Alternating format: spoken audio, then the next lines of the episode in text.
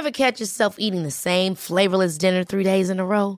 Dreaming of something better? Well, HelloFresh is your guilt-free dream come true, baby. It's me, Kiki Palmer. Let's wake up those taste buds with hot, juicy pecan-crusted chicken or garlic butter shrimp scampi. Mm. Hello Fresh. Stop dreaming of all the delicious possibilities and dig in at HelloFresh.com. Let's get this dinner party started.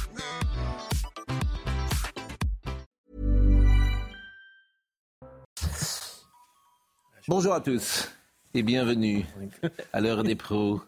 Gérard Carrérou est arrivé avec son petit téléphone qui fait du bruit. Ça va Gérard? Voilà, je l'arrête justement. Je vous en prie. Nous sommes à l'antenne. Depuis plus de 40 ans, Pierre Arditi a tissé, a tissé un lien d'amour entre lui et le public.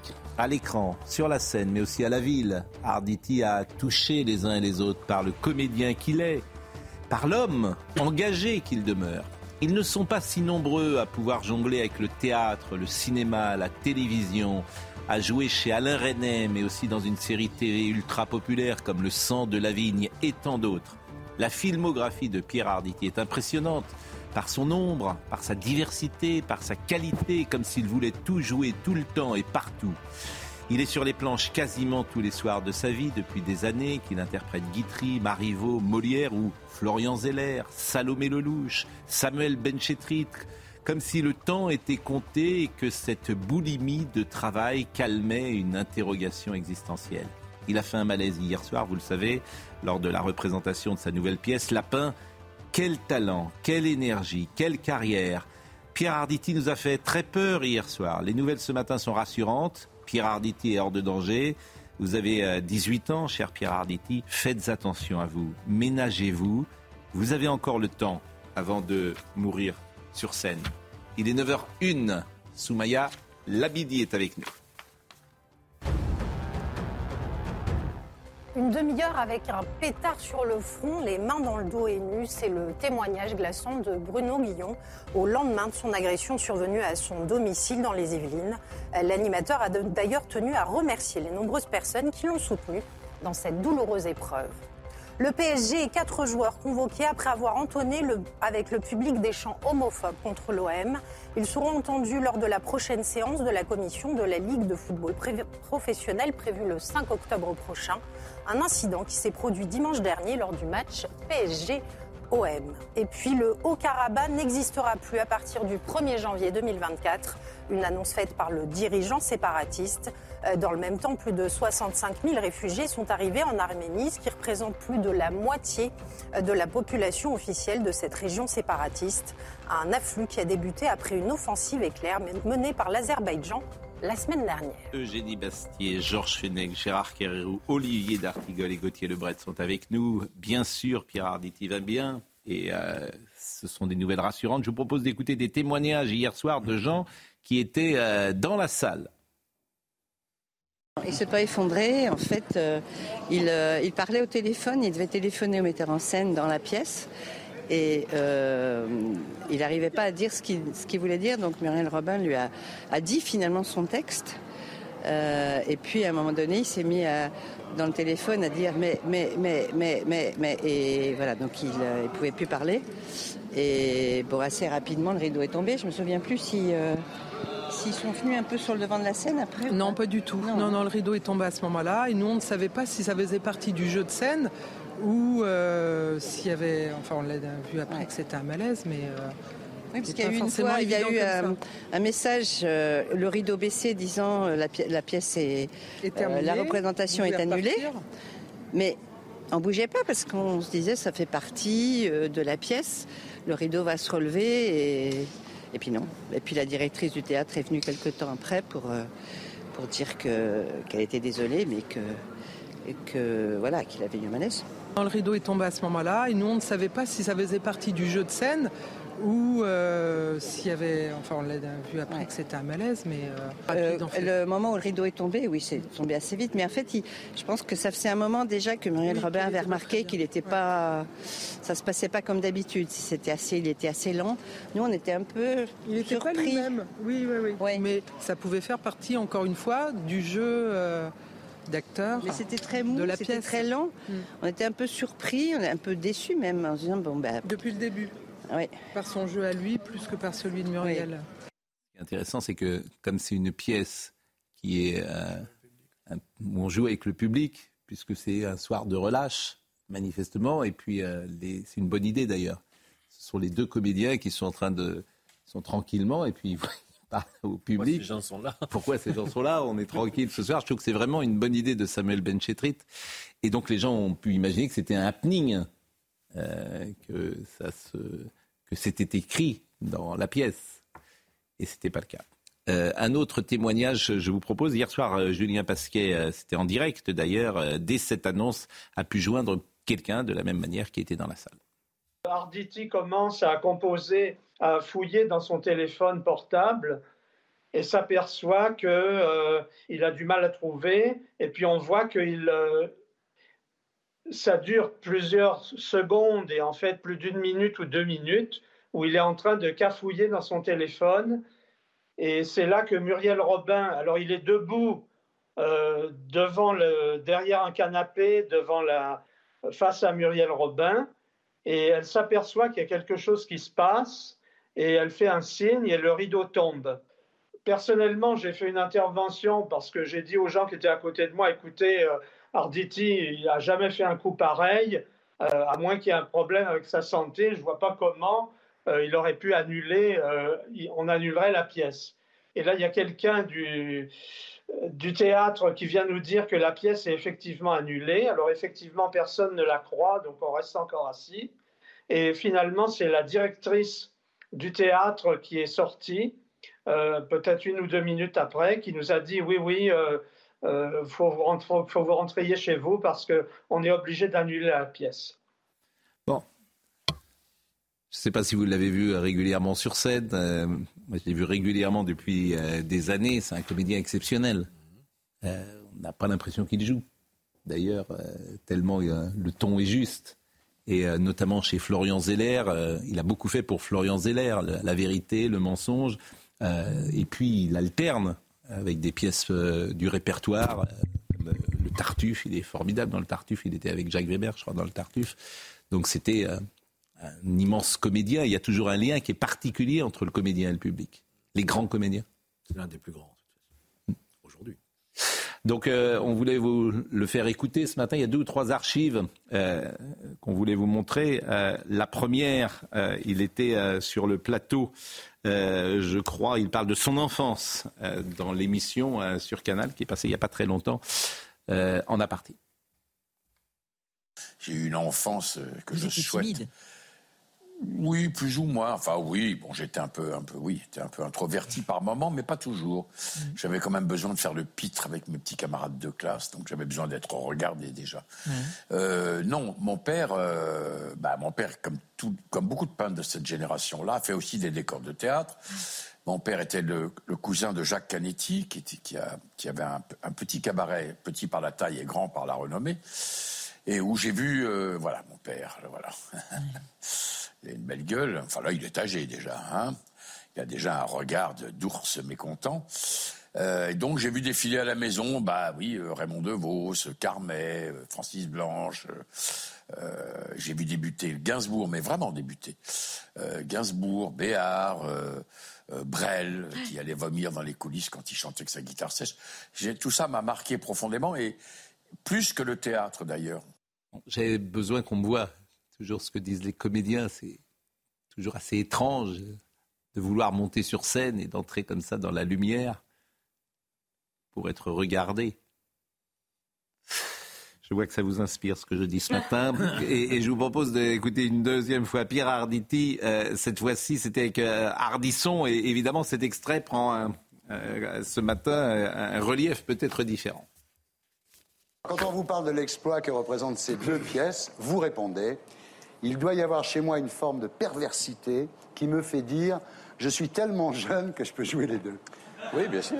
Le dernier quart de ma vie, puisque je suis rentré dans le dernier quart, va payer cher pour les trois autres quarts qui me sont passés sous le nez sans même que je m'en aperçoive. Donc il faut que ce quart-là paye pour tout. C'est-à-dire qu'au lieu de jouer une pièce et puis de me reposer, je vais en jouer deux, peut-être même trois, allez savoir. Et puis je vais faire ça pendant les 15 ans qui me restent. Comme ça, j'aurai l'impression d'avoir un énorme morceau de vie euh, à vivre encore. Alors vous avez déclaré Je mourrai au théâtre. Euh, sans doute, oui. Ouais. Mais j'espère que ce sera le plus tard possible. Hein. C'est très gentil de votre part. Non, vraiment. Mais je vous promets que si vous disparaissez avant moi, j'irai à votre enterrement. Ah bon Eh, il y en aura au moins un. Alors au moins, ce sera moi. Voilà. Et j'aurai un panneau où sera marqué « Il était lamentable C'est drôle quand même comme phrase. Je mourrai au théâtre. Il a dit Et, ne plus jouer, c'est arrêter de vivre. et on lui dit, il dit sans doute. Ne plus jouer, c'est arrêter de C'est le vivre. destin des grands. Et oui, mais Une énergie. euh, Oui, mais il y a, je veux dire, en fait, ne plus travailler parfois. Bien sûr. C'est-à-dire que lui, il joue, mais le médecin, parfois, C'est parce qu'il veut continuer de voir ses patients. Ouais. Et euh, peut-être que euh, arrêter de travailler, Gérard, vous qui êtes Oui, le non, plus ancien autour J'ai de. pour lui, je l'ai vu, la dernière fois que je l'ai vu, c'est il y a deux ans, je crois, au Festival de Ramatuel. J'admire, et en même temps, on le revoit dans tous les films où il a joué, qui sont magnifiques. Donc, je me dis qu'une chose, ce matin, je n'ai qu'envie que de dire une chose. Mon Dieu, faites qu'il soit au théâtre la semaine prochaine, quoi, ou dans, dans deux semaines, parce que il est dans, les, dans le dernier carré des très grands acteurs qui ont enfanté, qui ont, comment dire, en- embelli notre, notre euh, adolescence, notre jeunesse, etc. C'est un, c'est un des grands. Il y, en, il y en a beaucoup qui sont partis. J'ai pas le récap dans la tête, mais Bah, a- c'est toute la génération euh, de, du conservatoire, euh, années, voilà, du conservatoire de, de Belmondo. C'est-à-dire, euh, euh, c'est toute la troupe avec Rochefort, avec Marielle, avec Annie Girardot, avec avec François. Fabian, François Fabian qui est toujours de ce monde d'ailleurs, et, et c'est tant mieux. Il reste de cette troupe Pierre Vernier qu'on cite toujours, mais c'est vrai qu'il y a une galerie de comédiens et d'acteurs. Citer Claude Brasseur aussi, Bedos, bien sûr. Euh, Vi- Victor Lanoux, je suis en train de revoir des films de Victor Lanoux, qui est un acteur absolument prodigieux de ces années-là, qui est parfois sous-coté d'ailleurs, sous-estimé. Euh, mais il y a une galerie de, de grands comédiens euh, des années 60, 70, 80. Et comme vous avez dit, c'est des gens qui sont nés en 30 ou 40 et qui sont peu à peu en train de partir. 18 ans, hein, c'est ça. Il a, Oui, il a ce qui est encore, euh, regarde bien sûr. Michel Bouquet, Oui, longévité incroyable. oui, bien sûr. A encore. Oui, bien sûr, bien sûr. Rassurez-vous, Alors on pourra aller voir Lapin, je ne sais pas quand est-ce que la pièce va reprendre, et il faut l'espérer, on peut peut-être voir quelques images de Lapin, cette pièce qui, euh, le postulat est vraiment intéressant, puisque c'est deux comédiens qui se retrouvent en train de jouer une pièce avec, euh, alors qu'ils font relâche et qu'ils s'interrogent sur la présence du public. Ah ben non, c'est relâche. c'est lundi. Ça fait du bien. Heureusement qu'on se voit les lundis, hein, sinon on se verra qu'à Noël. Bon, j'ai l'impression qu'on n'entend pas, là, j'ai pas l'impression que c'est pas la... Et tu crois qu'on se verrait à Noël s'il jouait le lundi? Ah, ça, je sais pas, il faudrait que tu joues le lundi pour savoir. Oui, mais c'est relâche le lundi, on joue jamais le lundi. Et comme ça, on saura jamais. En tout cas, tu es très belle. hein. Et tu me verrais à Noël. Pierre, Hein? Il y a des gens là, C'est qui ces gens? Je sais pas. Ils étaient pas là avant? Bah non. Il faut leur dire de partir, ils peuvent pas rester là. Bon alors écoutez, vous pouvez pas rester là, faut partir. Là, je dîne avec Muriel Robin comme tous les lundis soirs, alors il n'y a rien à voir. Là, là, là, il faut nous laisser tranquilles. Parce que j'emmerde les gens chez eux, moi. faut venir quand on joue, mais là, on joue pas. Hein là, on joue pas. Bon, on joue pas, c'est relâche. Voilà, vous venez nous voir quand on joue. Voilà, c'est Voilà. tout. Merci. Au revoir. Ils partent pas. Moi, je joue pas. Ah, Moi, moi non plus. je joue pas avant le 21 septembre. Non, moi, avant, Rien. que dalle. Bon, ça peut ressembler d'ailleurs un peu à du Bertrand Blier. Oui. Vous voyez, d'inspiration comme ça, de jouer avec euh, ces codes-là. Bon, euh, autre sujet, autre personnalité. Dans la nuit de mardi à mercredi, l'animateur Bruno Guillon a été cambriolé par quatre hommes à son domicile, situé dans les Yvelines. Ces derniers l'ont menacé et ligoté. Eh bien, il trouve encore le moyen de garder son humour, Bruno Guillon, puisqu'il était de retour ce matin sur l'antenne de Fun Radio. Et il a posté euh, une séquence Instagram. Écoutez-les, regardez. Euh, Je pense que vous avez vu, comme tout le monde, ce qui s'est passé euh, chez moi hier. J'ai été victime d'une agression. J'ai retenu deux choses de ce truc. La première, c'est qu'on est riche que de ses amis. Merci pour tous les messages euh, que vous m'avez fait parvenir. Je, voilà, et je crois que l'amour des gens, c'est ce qu'il y a de plus important. J'ai reçu des, des c'est même pas des centaines, des milliers de messages de mes proches et de- beaucoup de gens que je connaissais pas, qui sont des auditeurs ou des téléspectateurs. Et c'est la première leçon que je retiens, c'est qu'on est riche que de ses amis. Et la deuxième leçon que je retiens, et celle-ci, je vais vraiment la garder pour toute ma vie, c'est il faut garder un slip quand on dort. On ne sait jamais comment on va être réveillé le matin. dormez tout nu? Non. Dormez en pyjama? Qui dort en pyjama? Moi. C'est vrai Ah oui. Ah, vous avez un Vous pyjama dormez comment, vous Tout nu Pyjama, c'est Mais- modé, mais- les pyjamas. Oh non, mais écoutez, je vous en prie, Marine Lançon, je... c'est pas gentil, Marine, ce que vous avez dit. Ah non, vous avez des pyjamas. Georges, vous dormez comment Non, non, mais c'est les filles qui dorment en pyjama. Oui. Vous dormez comment vous Comme vous. Faites gaffe. Il y a une un aspect générationnel. Ah la même génération, enfin, vous êtes un peu plus jeune. Même, même l'hiver. Comment? Même l'hiver. Oui, même l'hiver. euh, Vous n'avez pas froid. Alors je mets un, Surtout un t-shirt. euh. C'est encore mieux. Bah, bah, écoutez, en tout cas, quand, quand, quand, quand, quand je suis avec mon amoureuse, on dort, je dors tenu. Ah oui, on sera vraiment tout. Hein. Ah ouais, là, vous vous confiez beaucoup ce Enfin matin. bref, on va s'intéresser.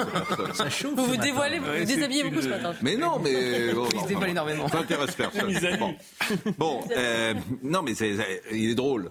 Parce que franchement, euh, Oui. revenir au job Ah oui. euh, euh, après ce qu'il a subi et euh, le traumatisme que ça doit être, ça doit être effrayant, bien évidemment. Et on était avec Dominique Tapie. Ils ont été saucissés. Eh oui. Oui. Oui. On était avec Dominique Tapie hier soir, qui nous rappelait évidemment euh, cette expérience qu'elle a vécue, traumatisante. En plus, euh, euh, Bruno, il n'est pas euh, blessé, mais Dominique Tapie et Bernard Tapie avaient été euh, blessés, puisqu'ils avaient été frappés. Écoutez Dominique Tapie hier soir. C'était vraiment une horreur. Parce qu'en fait, ils sont très bien rodés, ils viennent quand vous êtes en plein sommeil. Donc, euh, quand vous avez une lumière qui vous, qui vous éclaire et vous ne savez pas ce qui se passe, vous êtes complètement déboussolé. Et là, on vous attrape, on vous tape dessus et on vous répète en boucle euh, l'argent, les bijoux, le coffre. Et, ça non-stop. Quand j'ai vu cette lumière avec ce grand homme noir au bout du lit, j'ai pas le temps de réagir. Euh, à côté de moi, il y en avait un autre qui m'a mis la tête sous l'oreiller et qui commençait à m'étouffer. Et donc je me suis dit, ça y est, on est agressé, on, va, ils vont nous tuer. Et je remets énormément pour essayer de, de, de, réveiller Bernard. Et ce que j'ignorais, c'est que Bernard était déjà euh, ligoté au bas du, du lit, au pied du lit. Et ils n'ont, ils n'ont eu de cesse euh, voilà, de, de nous taper dessus. Manifestement, ça fait euh, réagir beaucoup de gens. Nos, nos petites questions. Je salue Jérôme de Verdière, que vous pouvez écouter sur la revue de presse, qui m'envoie ce petit message. Vous dormez en pyjama, moi je dors tout nu. C'est la plus belle séquence de toute l'histoire de ton émission. préparé à répondre à cette question. Je salue Vincent Pujol de C8 également. Euh, vous dormez comment Ça va tourner pas mal. euh, Moi, je pense que c'est un vrai sujet pour Cyril Hanouna aussi de demander aux gens comment vous dormez. Voilà un bon ouais, sondage. c'est dans, c'est dans la Ça en série- dit beaucoup, en Dans la fait. série sur Bernard Tapie, on lui pose cette question. Mais en fait, ça en dit presse, dans beaucoup. un- Ça en dit beaucoup. Oui, mais ça Tout regarde- fait sens, Ça comme regarde disait. un peu ce qu'on Vous pensez que les gens de droite Comment les gens de... Mais tout fait sens et ça en dit beaucoup. Le type, euh, Ça fait sens de quoi Mais tout, mais tout, tout fait Vous sens. en tirez conclusion en Bah, mais tout, j'avais- Ah, après, les, les Alors, conclusions que vous voulez, mais quelqu'un qui met son sa culotte de pyjama, son pyjama, son bonnet, etc. Oui, c'est- peut-être pas Non, mais on peut aller. On, on Ah, peut aller de J'ai pas dit que j'avais un bonnet non plus.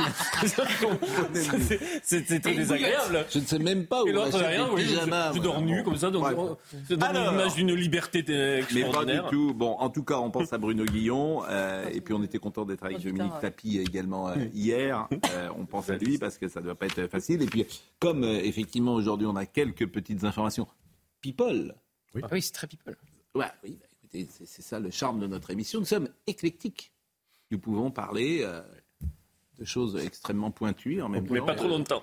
Mais- et, et en même temps, nous intéresser à, à la vie quotidienne.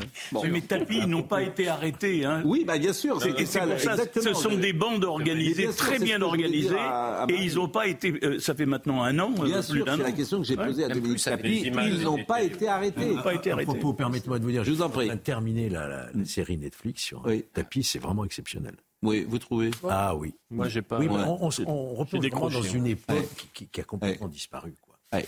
Tout était Moi, possible beaucoup avec un aussi. peu de gouaille. Ouais, moi ça m'a pas bouleversé, mais bon. Non, mais j'ai pas dit bouleversé, mais c'est vraiment passionnant. Vous avez un petit rôle, il y a un acteur qui vous incarne Tapis. quelques secondes qu'elle le est rôle, le rôle, magnifique. Quel rôle? Tapis qui change des couches, franchement. euh, Oui, mais c'est en plus, euh, bon, ça m'a pas bouleversé pour tout vous dire. Mais bon.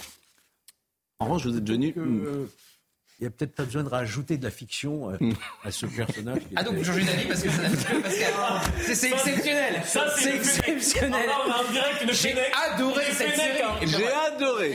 Ça, c'est une fenêtre. Georges, non, Georges Reste Georges. Non, mais reste. Georges, Georges, Georges. manifestement, lui, qui est venu euh, ce matin. euh, Le numéro 1 a adoré la série. Non, qui est venu avec son pyjama ce matin, manifestement. Mais non, arrêtez. je- bon. Non, moi, ça m'a pas bouleversé, mais j'ai un problème avec les séries, pour tout Non, dire. moi, je trouve, oui, j'ai un problème avec ça. Je trouve qu'il n'y a pas de point de vue. C'est pas, c'est pas mon truc. Ça dépend.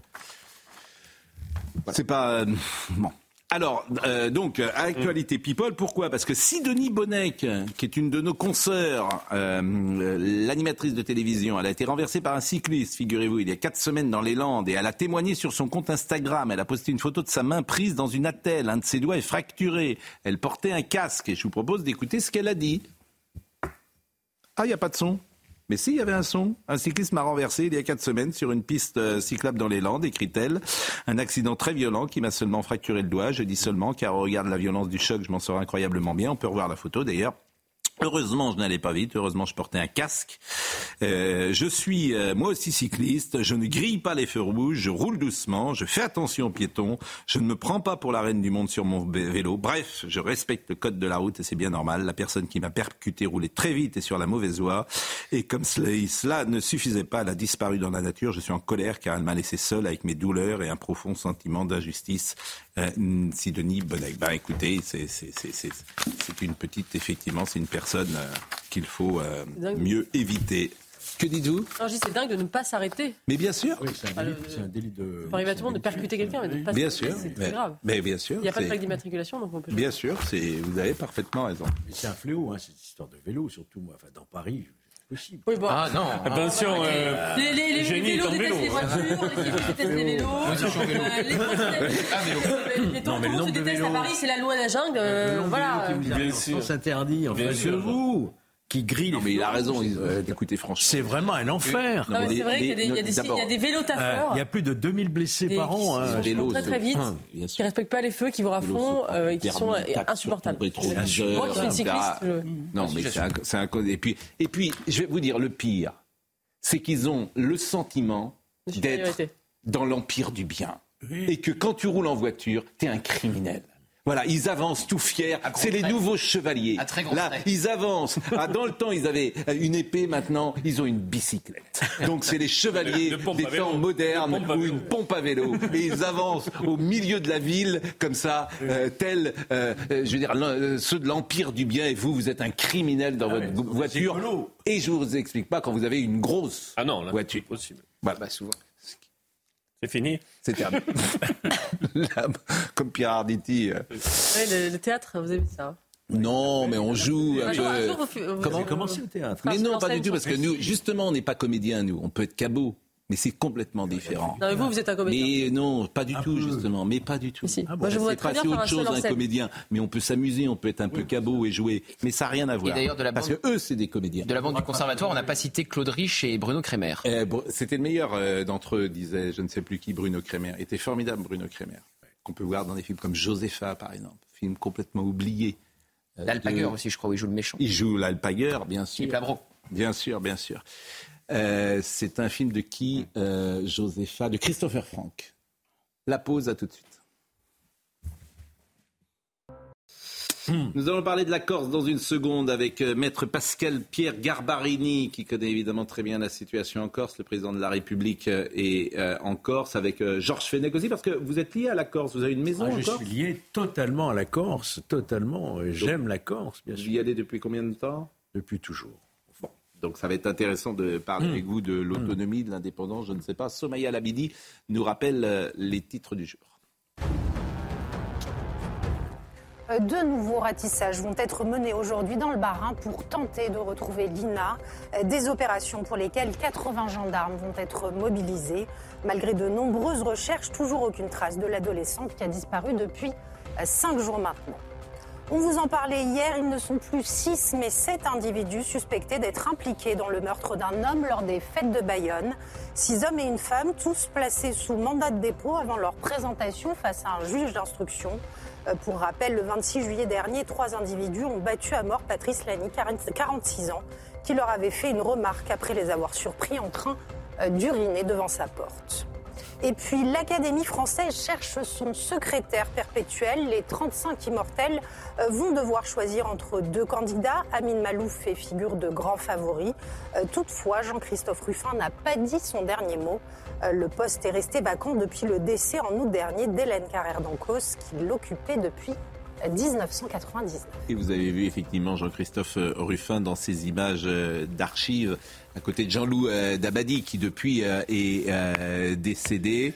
Euh, images d'archives également avec Alain Finkielkraut à l'instant, l'élection et, et aujourd'hui. On va parler évidemment de la Corse. On va voir euh, le sujet, ce désir euh, d'autonomie ou pas Pascal Pierre Garbarini. Alors, si, de, si on interrogeait, selon vous, si on faisait un sondage en Corse, première euh, question, souhaitez-vous l'indépendance? Que diraient, à votre avis, les Corses? Oui ou non Non.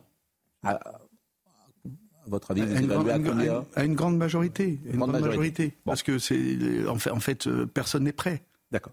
Prêt, ça veut dire qu'un jour. Oui, voudrait, mais que... Peut-être pas un jour, mais, aujourd'hui, aujourd'hui, Mm. nous- n'oublions pas que, que l'indépendance est aussi un- un- une idée politique qui, qui- qui est, qui est- qui est soutenue par des partis et qui leur permet, entre guillemets, d'avoir un positionnement sur l'échiquier politique insulaire. Donc on ne peut pas l'abandonner. À votre avis, donc c'est non. Euh, L'autonomie, si la même question est posée aux Corses. Alors là, c'est- compliqué de, de se prononcer. Je ne suis pas normand.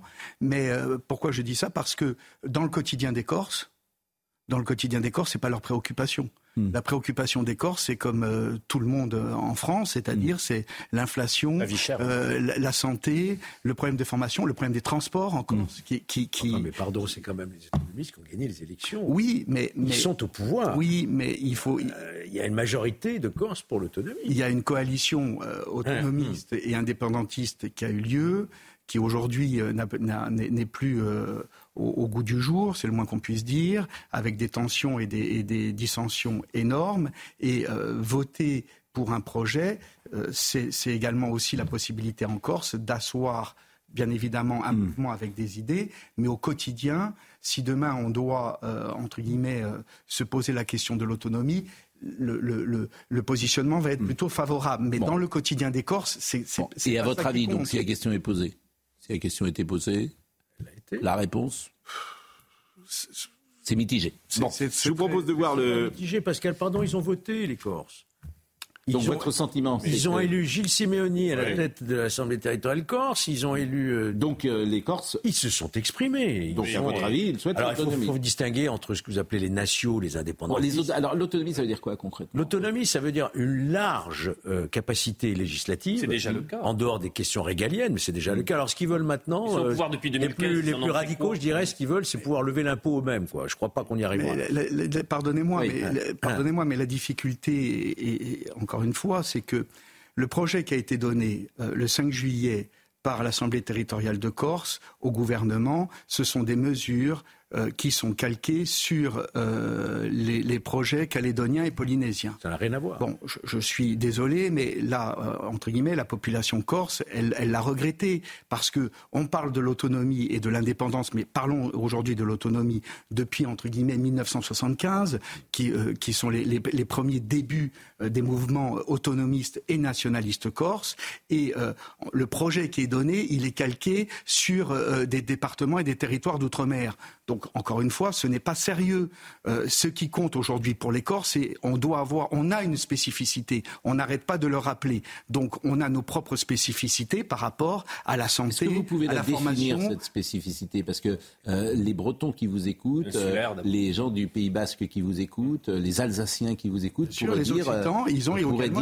Oui, mais, oui, mais C'est une dire, on- la- France. oui, c'est une mosaïque, sinon qu'elle a avancé à marche forcée avec la centralisation qui a fait que la France est Mais devenue la France. ils répondent à ça. faites par Bonaparte. d'abord, Ils disent, Oui. ils disent reconnaissance Oui. du peuple corse, Oui. ils disent co-officialité de la langue, Oui. ils disent statut de résident, La- la- c'est très précis. La, le- la- alors, la reconnaissance du peuple corse, je- je- alors, il y a une décision du Conseil constitutionnel, Oui. c'était Badinter, le président, qui a dit que c'était la décision la plus importante qu'il ait rendue durant son, son mandat. Hmm. Pour vous dire l'importance de... la- Moi, je ne vois pas en quoi la reconnaissance du peuple corse porterait atteinte à, justement, cette, euh, cette unité française. Bon, le peuple corse, il a une spécificité. Maintenant, c'est vrai que j'entends. Non, mais est-ce qu'il a, selon vous, et euh, on Eh peut ben, tous nous poser la question, est- est-ce qu'il a une, euh, comment dire, une spécificité plus grande que le peuple breton, que le peuple Oui, il y a euh, l'insularité, du il y a la culture, il y a l'insularité. oui, mais, euh, Il y a des cultures. oui, mais je, quoi, je vous pose la question. La- je- la On a Corse une a été nationalité- indépendante On a une Paolini, particulière euh, avec une histoire qui est différente. mais,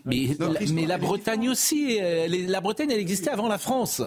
Pardonnez-moi de le dire comme ça, moi je viens de là, elle existait avant la France. la D'accord, mais euh, on ne va pas s'opposer là-dessus. Euh, On peut avoir plusieurs spécificités, chacun l'a revendiqué. Oui, oui mais Nous, la difficulté, c'est que si chacun la revendique, vous avez bien compris le. Oui, mais parce que, peut parce que en Corse, la, la, la, la, la, la France a, je vous le rappelle, euh, envahi la Corse en 1769, c'est-à-dire le jour de la naissance de l'empereur en plus, mais euh, parce qu'elle a été vendue euh, à, par Gênes à, à- à la France, et la France l'a pris par les armes. Bon. Et ensuite, les spécificités corses ont été niées.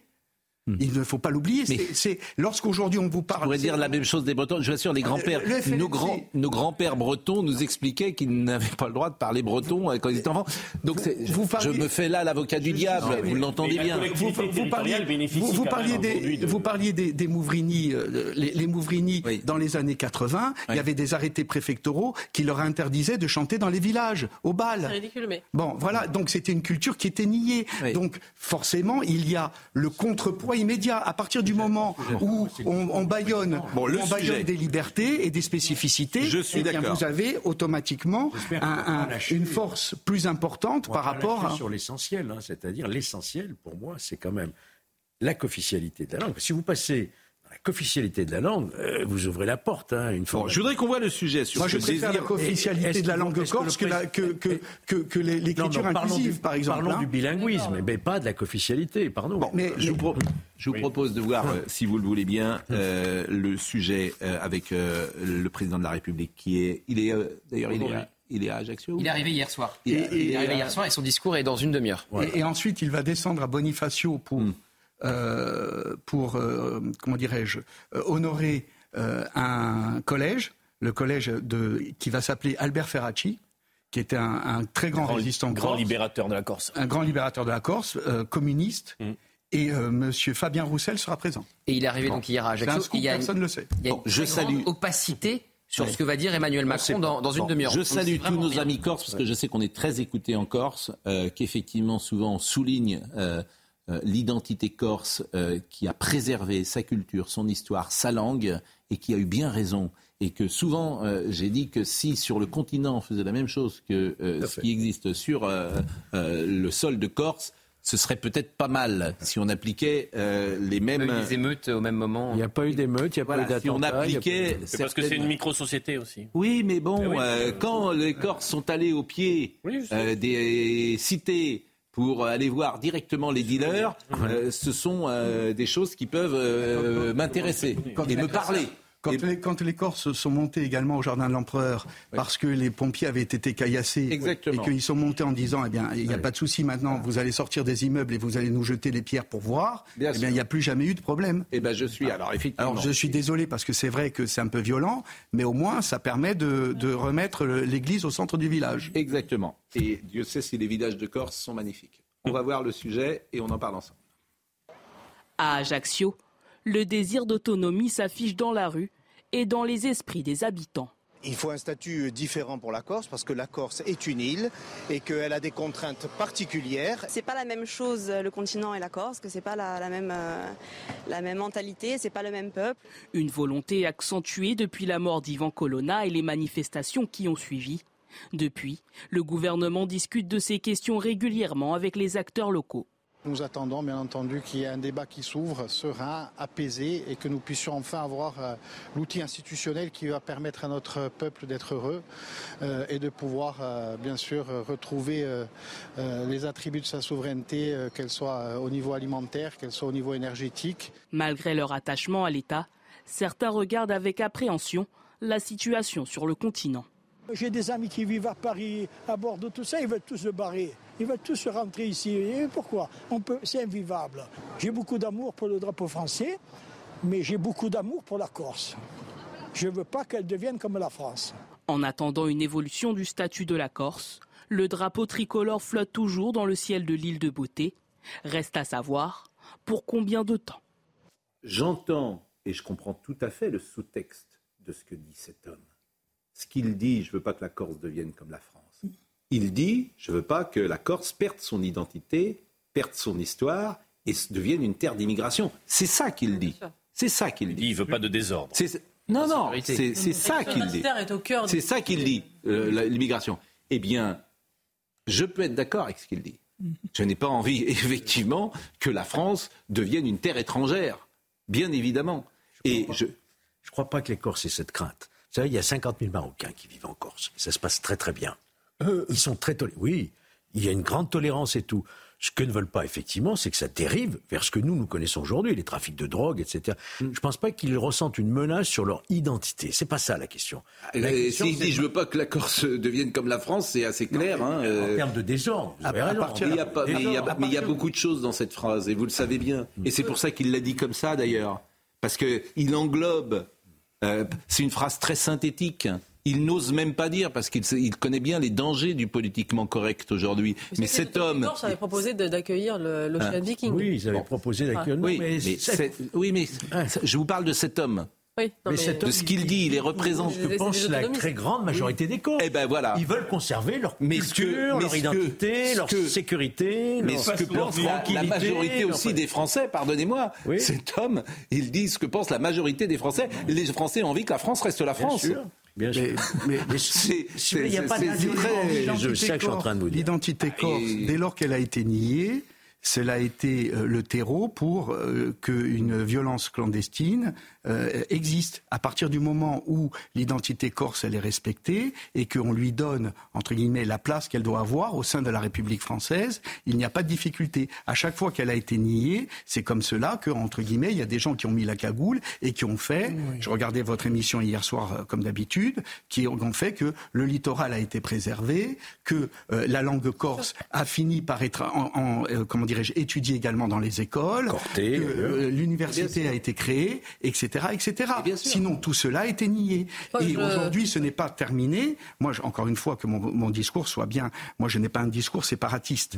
Euh, c'est pas du tout ça. Mais en revanche, je fais un constat. Le constat, il est amer. Si la République et l'État, il faut qu'ils jouent le jeu en Corse.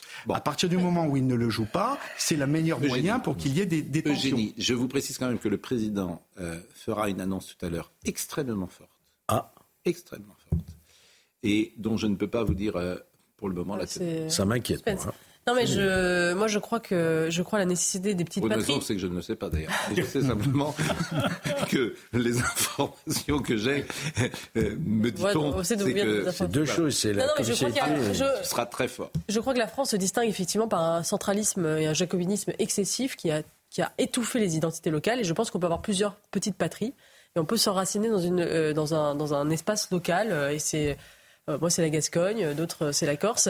Mais, mais on peut pas avoir le beurre et l'argent du beurre. C'est-à-dire, le problème de pourquoi ils ne veulent pas l'indépendance Parce qu'ils ont besoin aussi de l'argent de la métropole. Donc on peut pas dire je, je prends tout ce qu'il y a de bien euh, dans l'indépendance et dans l'autonomie, mais je garde ce qu'il y a de bien de la métropole. Et c'est c'est un peu le problème. c'est le problème. Bon, ça, je l'entends plutôt euh, outre-mer qu'en Corse. J'ai jamais tant- entendu un Corse dire je veux rester euh, dans la France parce que j'ai besoin de l'argent de la France. C'est très méprisant, ça. Mais- Non, non, mais attention, non, non, non, non, surtout non, que non. c'est pour ça que l'indépendance, Non, non, ils, ont un programme. Georges, il a une maison en Ah, Corse, Non, non, beaucoup sa bouche. gens dans la Corse. Je suis pas du tout méprisant des Corses. Chaque... Moi, je vais jamais en Corse, donc, euh, et j'adore les Corses. Mais Georges, il a une maison en Corse. Oui, j'en donc suis chaque parole qui sort de sa bouche est à l'aune de la maison qu'il a en Corse. Mais, mais, Bah, arrêtez de dire des bêtises. Ah, je veux dire, mais, mais je comprends d'ailleurs. si je peux oui, ajouter- et c'est pour ça que je suis contre. Ah, Euh, Corse. réclament euh, le, le- le statut de résident. Oui. Ça veut dire que tous ceux qui auraient acheté, moi je me souviens, j'ai même reçu la lettre comme beaucoup de, de résidents. Euh, Vous avez une maison là-bas Achetée. Oui. À vous. Et j'avais reçu, Il y a une lettre qui avait été adressée. que, il va falloir que vous passiez à la caisse. qui avait, qui avait fait l'objet d'une délibération à l'Assemblée Oui. territoriale en disant que tous ceux qui avaient acheté une maison après 2015, ce qui était mon cas, euh, devaient se préoccuper de la revendre. Et vous l'avez rendu Non. Non, parce que je ne crois pas Mais qui tout vous a écrit cette lettre? Ben, J'ai reçu une lettre de l'Assemblée euh, à l'époque, euh, après, Une après lettre une délibération. Une lettre euh, officielle? Ben oui, après une délibération de l'Assemblée territoriale qui n'a aucune valeur juridique, puisque c'est contraire à la Constitution française. Maître, Le statut de résident n'existe pas. Je suis un peu surpris. Je suis un peu surpris. Parce C'est que une je fausse lettre, c'était un voisin qui vous avait pris, qui vous a fait une farce avec euh, euh, euh, un en-tête de, de- de- de- du Parlement euh, corse. mais c'était. Les relations sont bonnes. Ça n'avait euh, rien de méchant, si vous l'aimez. Dire, voilà, on va adopter le À mon avis, vous n'avez pas ramassé les poubelles dans la dans la dans la. C'est passé quelque chose. Voilà, dans dans la rue et je pense que c'est une farce. Mais vous savez qu'ailleurs, il existe mais quand même. Bon. l'autonomie, Allez. l'autonomie, ce que je veux dire, c'est que ce n'est pas un gros mot aujourd'hui hein, dans, dans la Méditerranée. On a déjà beau- beaucoup de, de- Oui. les Açores, les Baléares, la. Sicile. Je euh, je veux dire, La donc, Sardaigne. Qui a dit le métro- la métropole? C'est vous qui dites la métropole? Non, moi je dis le continent. Oui. Continent. Qui a dit la métropole? Ah bon, Moi, je balance qu'il y a quelqu'un qui me dit annonce ce n'est pas la forte, métropole, c'est le continent. Annonce forte Annonce forte. l'autonomie. Annonce forte. Alors, est-ce annonce forte, ça veut dire quoi? Est-ce un référendum? J'en sais rien. Constitution, il va vouloir peut-être modifier Le président va faire une annonce très forte. De toute façon, Il de fait toute rentrer me la dit, spécificité Ça sera euh, crié quelque part, alors ça sera, ça attends. sera soit crié à. Paris, soit crié à Ajaccio. De, de toute Bon. façon, de toute façon, oui de toute façon, l'annonce, elle, elle sera très forte, donc bien évidemment c'est un signe. Mais la difficulté, c'est que par rapport aux revendications qui sont sollicitées, il faudra qu'elles soient validées par le Congrès. Bon, Puisqu'il y a une modification de la Constitution Ouais, qui sera. Gérard Carrérou, qui est notre, euh, Oui. toujours notre référence et notre grand sage sur nos sujets. Vous vous souvenez de ce qu'a dit Raymond Barre, d'ailleurs hein? Oui, s'ils veulent l'indépendance, qu'ils la prennent.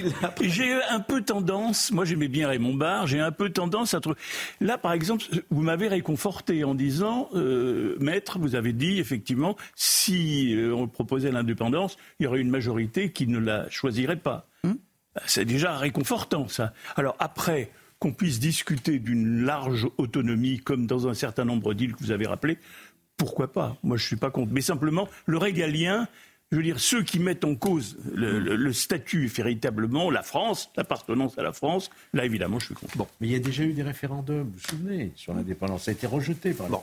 Veulent En tout cas, votre souhait à vous, le Corse que vous êtes, euh, Moi, votre souhait à vous. Moi, une, une autonomie avec euh, qui prend en compte les spécificités de la Corse et pas dans le cadre du projet actuel qui a été soumis au gouvernement. Donc une autonomie euh, sur le plan. Une, une autonomie avec le problème des déchets, des transports, de l'éducation et de la santé, Ah oui. pour que vraiment ça soit pris en compte. Et le tourisme, bien évidemment, puisque quand même, contrairement à certaines voix que j'entends, la Corse vit énormément du tourisme. Bien et sûr. surtout une formation des jeunes. D'accord, mais quand vous dites transport, ça veut dire quoi Autonomie de transport, c'est-à-dire que La continuité territoriale. se- Une continuité donc c'est territoriale. c'est la Corse qui décide de tout sur euh, son île. C'est ça que vous sur- voulez sur- dire sur Sur son- transport, l'école. euh, sur déjà sur le son- cas. sur son- Mais bien évidemment euh, encadré Mm. et avec des obligations qu'auront à, à- à- à- à- comment dirais-je à accomplir euh, l'Assemblée territoriale de Corse par rapport à, à la France qui euh, leur- ne, ne va pas leur faire un de- chèque en blanc. dehors de l'armée, Oui, la mais justice, c'est chaud, vous- la police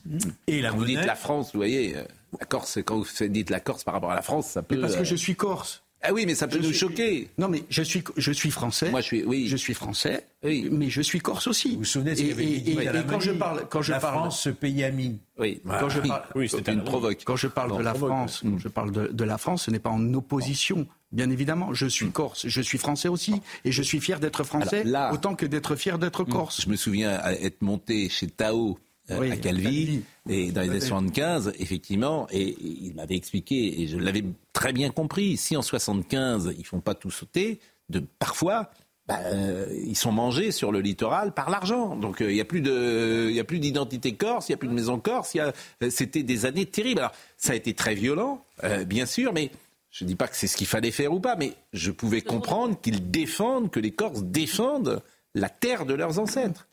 Et que vous-même défendiez autre chose, une tradition corse, parce que vous êtes le seul, ça fait sept ans que je fais l'émission. Vous êtes le seul à être venu avec un petit cadeau ce matin. Ah, c'est gentil. Vous voyez C'est normal. ça, ça, c'est, ça, c'est corse, ce que vous avez fait. Ça s'appelle comment? Canistrelli. C'est Calice Canistrelli. Canistrelli. Voilà. Ça vient d'une Comme au boulangerie à Ajaccio. Eh ben, à Ajaccio, ça vient d'une boulangerie. On peut citer cette boulangerie peut-être? Euh, oui, c'est c'est chez Pierre. euh, voilà. Eh ben, euh, canistrelli au cho- alisson au chocolat, composition farine de blé, œuf, beurre, sucre, levure, pépites de chocolat. Et c'est, eh ben, je vais, tiens, je vais donner la- l'adresse. C'est la boulangerie Pierre, effectivement, qui est 8 avenue Noël Franchini. Pourquoi vous ne venez pas en Corse? Bah oui. Pourquoi je viens pas en Corse peut-être Parce que, que je viendrai, mais- mais non, parce qu'il y a toujours un arbitrage, vous savez, comme c'est dans les familles. Et alors on dit, bah, on va dans l'Ouest, et c'est pas moi qui décide. Hein. C'est- Moi, j'ai faut, Mais faut toujours un leader dans un couple, et c'est pas moi. Bon. Euh, alors, merci vraiment. vous êtes le premier, vous vous rendez compte le nombre de, de gens qu'on a reçus sur ce plateau depuis 2016 avec Marine. Vous êtes le premier qui vient avec un petit cadeau. Donc, je vais, on va pouvoir manger un petit calistrelli euh, voilà.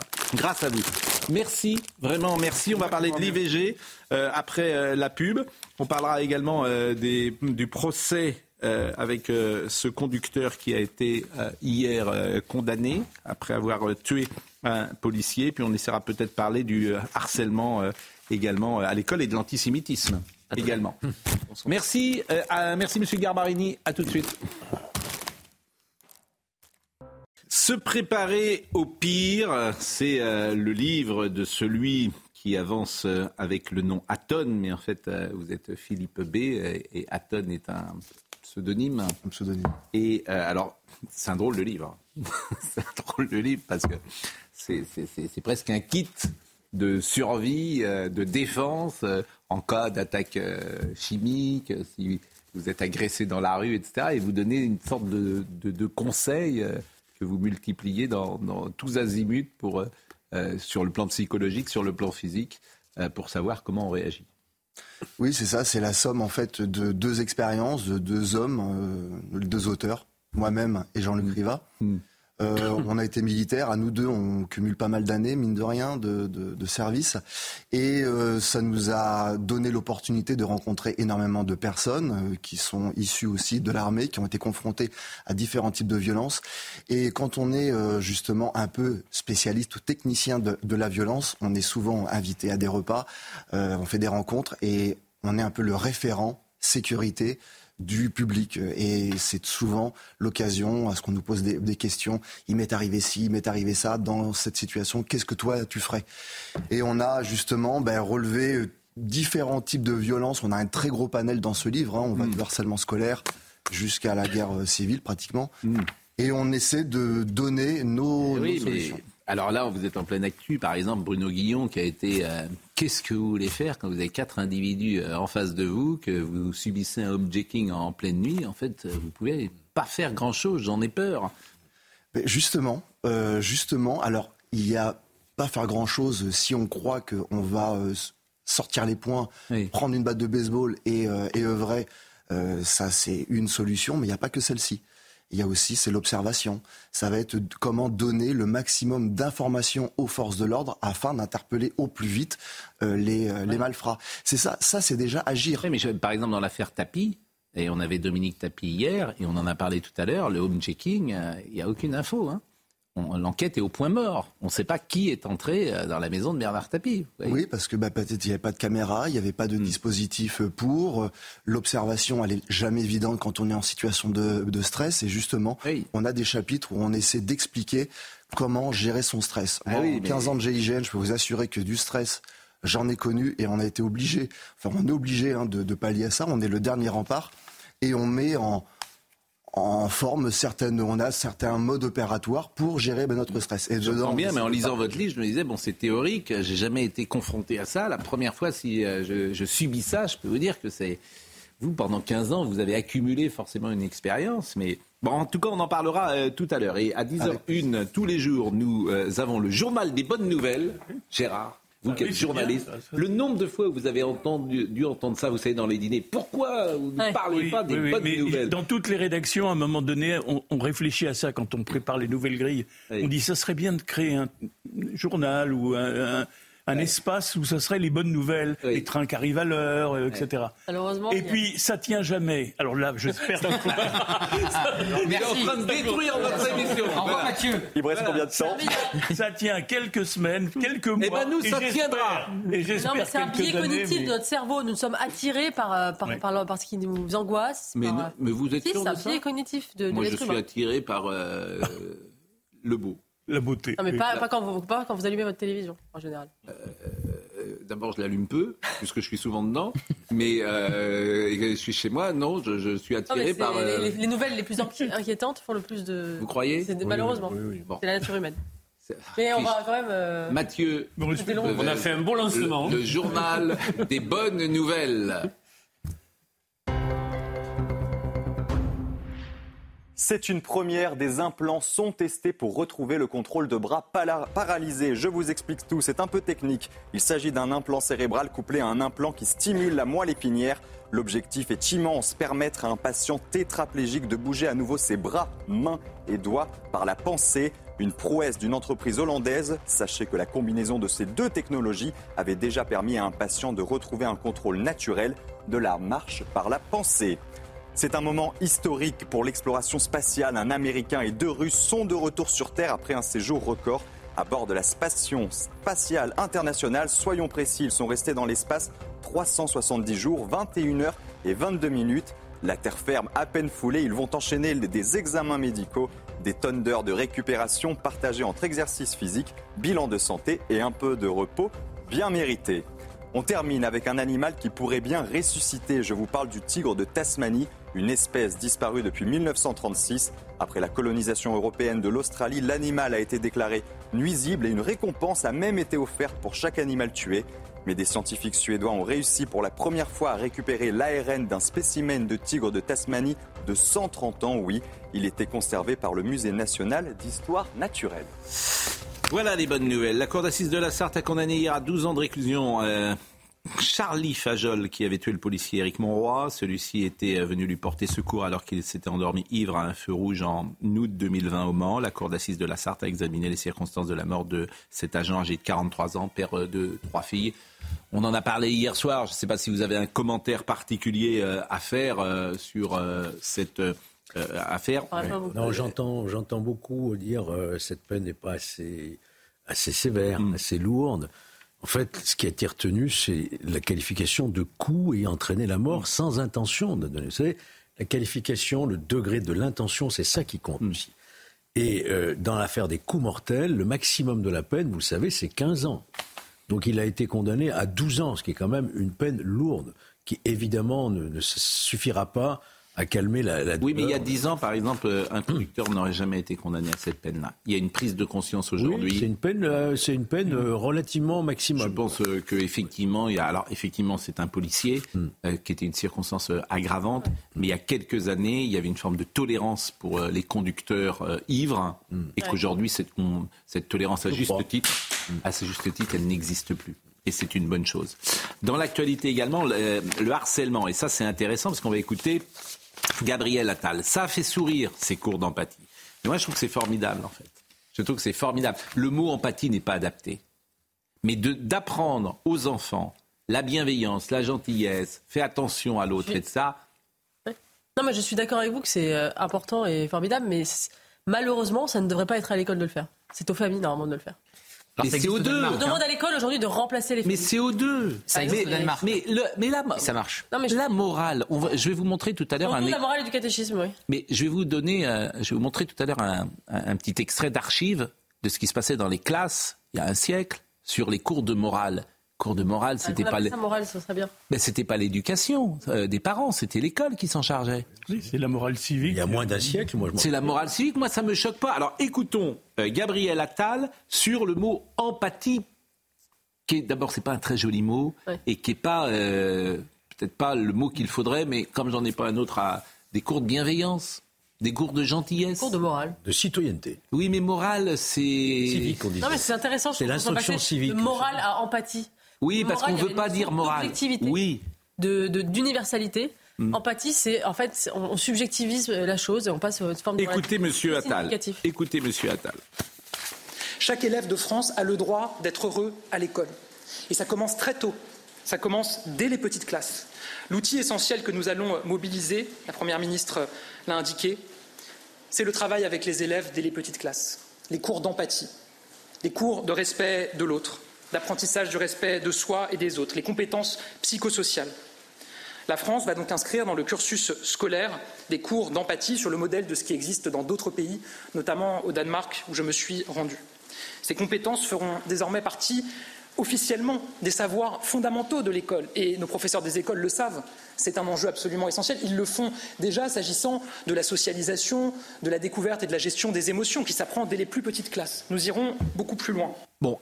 C'est une bonne chose de sensibiliser euh, ces jeunes gens. Je préfère qu'ils fassent ça qu'ils aient des cours sur euh, le genre ou l'écologie, on leur apprenne à trier les déchets. euh, Qui, à mon avis, enfin, et en fait, problème, pas on, fait la- rentrer, la- on demande aux professeurs.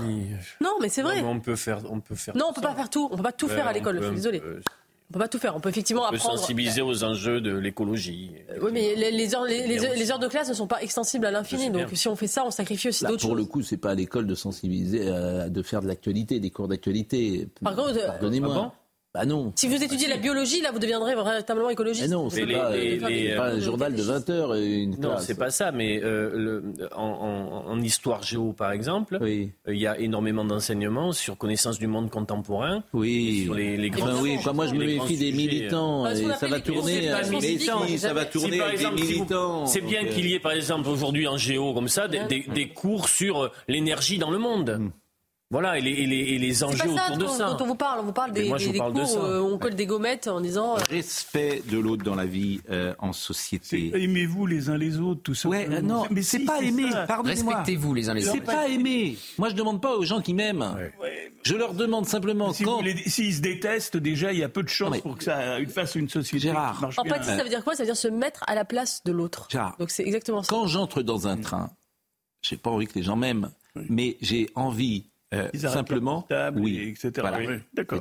c'est ça, ça me paraît beaucoup plus important pour tout vous dire. Respect. Alors, le respect de la vie en société. et ça s'appelait euh, C'est la- jadis, c'est la base ça s'appelait instruction civique et morale, Oui, jadis en connu, primaire. c'est pour ça qu'on l'appelait comme ça. Exactement. Alors, là- c'est moral. Ouais. oui, mais C'est intéressant parce que c'est la base de la civilisation et se- l'empathie, c'est se mettre à la place d'autrui. Et aujourd'hui, c'est vrai qu'on a, du- il y a, on a des espèces de, de, de vision tribale. On se met à, finalement à la place de celui qui nous ressemble. On a une espèce de solidarité comme ça, de clan, mais se mettre à la place de celui qui ne nous ressemble pas, qui est différent, on a beaucoup de mal et c'est, un recul civilisationnel en réalité. Hmm. Alors, on va voir. euh, je vais vous proposer un extrait de 1981. C'était euh, sur euh, Antenne 2, Feu Antenne 2. Et il y avait un reportage qui avait été fait à l'ancienne, j'ai envie de dire, avec une maîtresse d'école qui avait proposé des cours de morale, mais à l'ancienne. C'est pas des cours de 1981 que vous allez voir. C'était des cours euh, euh, tels qu'ils étaient euh, imaginés euh, au début du siècle. Et voyez ce reportage.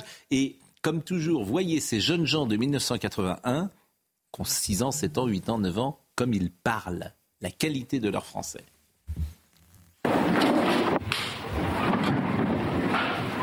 Nous allons ce matin faire quelques révisions ensemble. Marthe va venir nous lire la leçon de morale. Soyons polis, obéissants et respectueux envers nos parents. Ils se privent pour nous et veillent sur nous. Soyons reconnaissants. Très bien, Marthe. Qui se souvient de la morale de ces derniers jours? Juliette? Un bon cœur vaut mieux qu'un beau visage. Très bien. C'est à l'œuvre qu'on connaît l'artisan. Est-ce que tu as encore des leçons de morale aujourd'hui comme au siècle dernier? Non, maintenant ça a beaucoup plus changé parce que avant je pense que c'était beaucoup plus le mec qui prenait la parole et qui disait qu'il faut faire des choses, par exemple obéir aux parents comme euh, on a vu dans la morale aujourd'hui.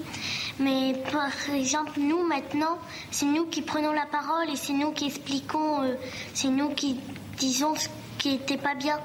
Cécile, tu n'es pas d'accord avec ce que disait Julie tout à l'heure? Si, si, mais seulement je trouve que les enfants en aujourd'hui sont plus libres de s'exprimer comme ils veulent, tandis qu'avant, je pense plutôt qu'ils étaient un peu enfermés. Leur, leur maître leur disait tout, ils ne pouvaient pas s'exprimer.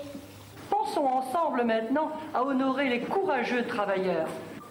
Le gorille et la cloche qui sonne, les travaux. Ça du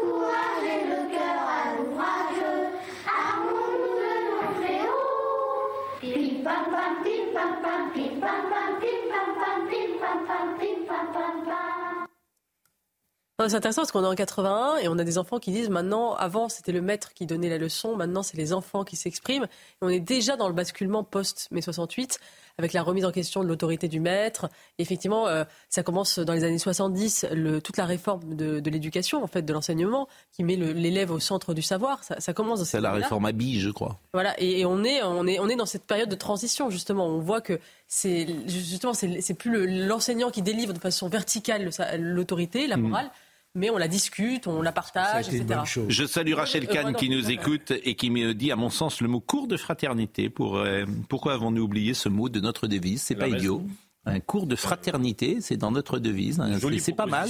Joli. Je trouve que c'est mieux peut-être euh, que empathie. Un cours de fraternité. Oui. Ça parle. Ah, bon. Euh, Monsieur Dartigol ignore que les gamins sortent du primaire sans avoir de repères chronologiques historiques. Tous les parents d'élèves le savent, donc ils sont peu équipés pour aborder les grands enjeux du monde mmh. contemporain. J'ai été prof d'histoire géo pendant 15 ans. Mmh. non, mais c'était il, il, y a combien de oui, temps Oui, je sais, oui, mais autant de. Au siècle dernier. C'était le, le, président Coty. mais sérieusement, quand est-ce que vous étiez prof d'histoire? Euh, J'ai arrêté d'enseigner en 2008. Mais c'est une génération, ami. Ça fait 15 ans. Euh, ben, c'est plus les mêmes. Donc euh, c'est un autre monde. Je crois. C'est bien le souci d'ailleurs. Vous allez me dire euh, que je suis dans la naïveté. Je pense que ce que vous avez écrit dernièrement sur votre instituteur, je crois qu'il y a encore énormément de collégiens, de lycéens qui ont encore cette, hmm. cette révélation, ces rencontres, qu'il y a, qu'on parle beaucoup trop négativement de l'éducation hmm. nationale que ce sont de véritables héros du quotidien et qu'il s'y passe encore de très belles choses. Alors, le, le journal des bonnes nouvelles. oui. mais On va parler d'une enquête sur l'antisémitisme, mais pour ce que vous parlez de petit papier que, de l'article que j'avais fait dans le journal du dimanche, Monsieur Nicolaï. Avec les, les paquets qui fumait beaucoup, oui, mais, figurez-vous que ça a fait réagir. Figurez-vous que son fils a écrit et j'ai pas, euh, nous a écrit Jean-Jacques Nicolaï et a dit mon père fumait pas cinq paquets mais deux paquets. il est possible qu'effectivement ma mémoire d'enfant. C'est vrai que ça apparaissait quand même. Cinq, deux, je le salue Jean-Jacques Nicolaï. J'espère que je ne l'ai pas euh, froissé parce qu'il dit, il dit aussi dans le papier attention parce que c'était pas non plus un amoureux de Napoléon, euh, comme vous le, dites. Alors, j'ai peut-être là aussi, j'avais 10 ans et j'ai dit qu'on connaissait toutes les victoires de Napoléon parce que pas les défaites. C'était très présent. Mais bon, j'espère ne pas l'avoir froissé parce que j'ai une tendresse pour lui et forcément pour euh, cette euh, famille, puisque c'était, comme vous disiez, un instituteur à l'ancienne. Dans une enquête IFOP commandée par l'Union des étudiants juifs de France, dans le Parisien aujourd'hui, 91% des étudiants juifs disent avoir été victimes d'un acte antisémite allant de la blague douteuse à l'agression. Avant, c'est de Jean-Marie Le Pen que venaient les inquiétudes. Aujourd'hui, c'est de Jean-Luc Mélenchon. C'est absolument euh, le grand paradoxe. Et ça m'est arrivé de le dire à des amis juifs. Je leur ai dit, vous avez, euh, euh, comment dire, vous avez manifesté contre Jean-Marie Le Pen dans les années 80, et c'est le Rassemblement national qui va vous défendre aujourd'hui. Je me souviens euh, euh, avoir eu parfois ces, conversations paradoxales. 83% des étudiants juifs de France redoutent plus l'extrême gauche et 63% l'extrême droite. Donc 63% ont peur de l'extrême droite, 83% ont peur de l'extrême droite. C'est bien. Et elle n'existe plus. L'extrême droite de Drummond en France n'existe plus. C'est pas nouveau hein, parce que Daniel. Pardonnez-moi de le dire comme ça. Et alors ils, expliquent quand même dans euh, l'enquête, c'est Frédéric Davier aussi qui l'explique. Pourquoi ils ont peur aujourd'hui de l'extrême gauche et donc de la France insoumise Parce qu'il y a eu quand même plusieurs événements. Il y a Jean-Luc Mélenchon qui a dit que Jésus avait été tué par euh, ses euh, contemporains. Ça avait déclenché une grande polémique euh, à ce moment-là. Puis il y a eu plusieurs dérapages. On pense à la photo avec Jérémy Corbyn, de Daniel Simonet et de Daniel Obono. il y a Ercilia Soudet, qui est quand même vice-présidente à l'Assemblée nationale du groupe d'études contre l'antisémitisme, qui va poser deux années de suite à la fête de l'UMA avec ceux qui veulent boycotter Israël et qui parlent de politique d'apartheid. Et elle fait souvent des parallèles entre la Shoah et ce qui se passe aujourd'hui en Palestine. Donc c'est tous ces événements. Et puis Mathilde Panot qui avait qualifié Elisabeth Borne de rescapée. Ça avait euh, choqué aussi, puisque le père d'Elisabeth Borne a été déporté Il y a un fond de sauce hmm. euh, euh, chez la France insoumise d'une d'une forme d'antisémitisme, bien sûr, qu'ont bien perçu euh, les juifs. Euh, et le patron de l'UEJF, qui a d'ailleurs porté plainte contre le député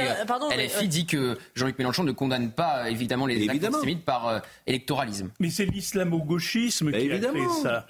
la, clientèle, la clientèle des banlieues, celle qui a voté à 69% pour Mélenchon au deuxième tour de la présidentielle, d'après les études qui ont été publiées dès ce moment-là, c'est un clientèle électoral et pour l'aménager, il n'y a, pas de, euh, comment dire, d'hésitation. On sait qu'il y a dans une partie, une partie de la communauté euh, d'origine musulmane, enfin, musulmane d'origine maghrébine ou autre, il y a un antisémitisme, je dirais, naturel. Ils ont, pas, naturel, je sais pas, mais ils ont transposé ce qui se passe au Moyen-Orient sur le territoire de France. il n'y a, pas, photo. Qui, qui, a tué les enfants de l'école juive de, de Zaratora Qui a balancé Sarah Halimi par la fenêtre? Qui a massacré euh, Ilad Halimi? Qui a tué Ali Kacher? Ce n'est pas l'extrême droite. Donc euh, évidemment, que les Juifs le savent très bien. Mais l'extrême droite n'existe plus en France. Est-ce que c'est possible de le dire euh, aux uns et aux autres Vous avez Sauf elle est complètement marginale. Il y a des groupes, et qui défraient la chronique judiciaire. Si vous prenez le, si vous prenez l'agenda de l'AFP quotidien, que vous allez à la chronique procès, vous verrez assez régulièrement les faits. Euh, ça c'est très vieux, hein, pardon. Non mais tout, non non non non. Il y a, moi je suis très attentif tous les jours à la dépêche AFP, l'agenda et je regarde l'actualité judiciaire parce que c'est un éclairage sur notre société. Sauf, et vous avez assez régulièrement des procès concernant des groupuscules d'extrême droite et, leur agissement et leur, acte dans le territoire. Ce qui, est, résiduel, c'est l'antisémitisme. Jérôme Bourbon, par exemple. Je sais pas si l'extrême droite. Première chose, je me méfie de l'AFP. Ah ben non, pas. Là, c'est les procès. Pascal, mais je me Pascal c'est factuel. Non, non, je me... oui, non, mais il y a des procès. Je me méfie des procès. Et je vais vous dire pourquoi je m'en méfie. parce que la qualification extrême droite, elle est sur tout le monde, y compris par l'AFP.